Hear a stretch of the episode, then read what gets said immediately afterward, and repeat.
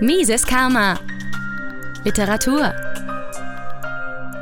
Die optimale Geldmenge von Murray Rothbard aus dem 1994 erschienenen Buch The Case Against the Fed, aus dem Englischen übersetzt von Arno Stöcker für das Ludwig von Mises Institut Deutschland. Die Menge bzw. das Angebot oder die Quantität des Geldes in jeder Region oder Gesellschaft zu jedem beliebigen Zeitpunkt ist ganz einfach die Summe aller Goldunzen oder Geldeinheiten in dieser jeweiligen Gesellschaft oder Gegend. Ökonomen setzten sich seit langem mit der Frage auseinander, was ist die optimale Geldmenge und wie sollte der Gesamtgeldbestand zum jeweiligen Zeitpunkt aussehen? Wie schnell sollte die Geldmenge wachsen? Wenn man diese einfache und häufig gestellte Frage aber genauer betrachtet, so fallen einem schnell einige Besonderheiten ins Auge. Wieso hat noch niemand die Frage gestellt, was die optimale Menge von Dosenpfirsichen heute oder in Zukunft ist? Oder von Computerspielen? Oder von Damenschuhen? Schon die Frage an sich ist absurd. Eine der wesentlichen Tatsachen in jeder Volkswirtschaft ist, dass alle Ressourcen in Bezug auf die menschlichen Bedürfnisse knapp sind. Wäre ein Gut nicht knapp, so wäre es überreichlich vorhanden und würde auf dem Markt nicht bepreist werden, ähnlich wie es bei Luft der Fall ist. Daher gilt bei sonst gleichen Umständen, je mehr Güter zur Verfügung stehen, desto besser. Wenn eine neue Kupfermine oder eine effizientere Methode zum Weizenanbau oder zur Stahlproduktion entwickelt wird, stellt dieser Zuwachs an neuen Gütern einen sozialen Zugewinn und Nutzen dar. Solange die Menschheit nicht in den Garten Eden zurückgekehrt ist, gilt, je mehr Güter, desto besser. Denn dies bedeutet, dass sich die vorherrschende natürliche Knappheit ein Stück weit gemildert hat und die gesellschaftlichen Lebensumstände sich verbessert haben. Weil die Menschen intuitiv die Absurdität einer solchen Frage erfassen, wurde sie faktisch niemals gestellt. Wie kann dann aber die Frage nach dem optimalen Geldmengenangebot überhaupt als ein Problem verstanden werden? Da Geld, wie gesehen, unabdingbar für die Aufrechterhaltung und Funktionalität einer Wirtschaft über ihre primitivste Form hinaus ist und damit einhergehend Geld enormen sozialen Zugewinn ermöglicht, folgt daraus keineswegs, dass, wie es bei allen anderen Gütern der Fall ist, unter sonst gleichen Umständen mehr besser ist. Wenn das Angebot von anderen Gütern steigt, so stehen entweder mehr Konsumgüter zur Verfügung oder es können mehr Ressourcen und Kapital eingesetzt werden, um ein größeres Angebot an Konsumgütern zu produzieren. Aber welchen direkten Zugewinn hat eine Erhöhung des Geldmengenangebots?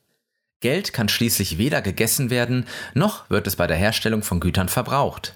Das Gut, welches als Geld Verwendung findet, kann nur beim Tausch dazu verwendet werden, den Tauschakt von Gütern und Dienstleistungen zu erleichtern und die Wirtschaftsrechnung zu ermöglichen.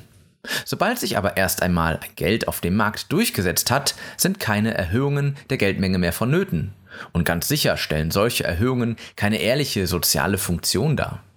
Wie es aus der allgemeinen Wirtschaftstheorie bekannt ist, hat eine Erhöhung des Angebots eines Gutes unausweichlich eine Senkung seines Preises zur Folge. Für alle anderen Güter außer beim Geld ist eine solche Ausweitung des Angebots sozial vorteilhaft, da sich hierdurch die Produktions- und Lebensstandards entsprechend den Wünschen der Verbraucher erhöht haben. Wenn Stahl, Brot oder Häuser nun reichlicher und günstiger geworden sind, erhöht sich der Lebensstandard eines jeden. Ein Anstieg des Geldangebots kann dem entgegen nicht die natürlich gegebene Knappheit von Konsum oder Kapitalgütern aufheben. Was ein Anstieg stattdessen bewirkt, ist, Dollar oder Franc billiger werden zu lassen, also die Kaufkraft in Bezug auf andere Güter und Dienstleistungen zu senken. Sobald sich ein Gut auf dem Markt als Geld durchgesetzt hat, übt es seine ganze Kraft als ein Tauschmedium oder als Instrument zur Kostenrechnung aus. Alles, was ein Anstieg der Dollar-Geldmenge bewirken kann, ist die Leistungsfähigkeit eines jeden Dollars, seine Kaufkraft zu verwässern. Hieraus entsteht die eine große Wahrheit in der Geldtheorie.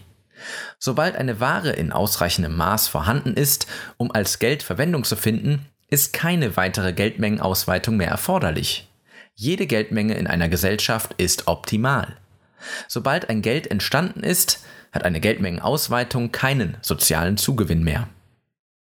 War nun alle Goldförderung und Produktion vergebens, nachdem erst einmal Gold zu Geld wurde? Nein, denn ein höheres Goldangebot erlaubte es, Gold für nicht monetäre Zwecke zu verwenden. Reichhaltigeren und kostengünstigeren Schmuck, Ornamente, Zahnfüllungen etc. Für den Wirtschaftskreislauf wurde aber nicht mehr Gold als Geld benötigt. Geld nimmt daher eine einzigartige Stellung unter allen anderen Gütern und Dienstleistungen ein, da eine Ausweitung seines Angebots weder vorteilhaft noch notwendig ist. Ganz im Gegenteil, verwässert eine solche Ausweitung den einzigartigen Nutzen des Geldes, ein geeignetes Tauschmittel zu sein. Mises Karma, der freiheitliche Podcast. Auf Spotify, Deezer, iTunes und YouTube sowie unter miseskarma.de.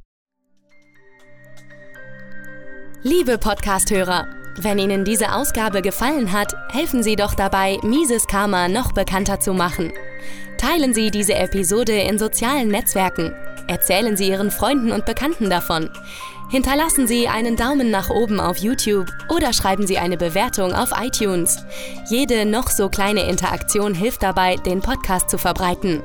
Anregungen und Kritik können Sie über das Kontaktformular auf miseskarma.de einreichen.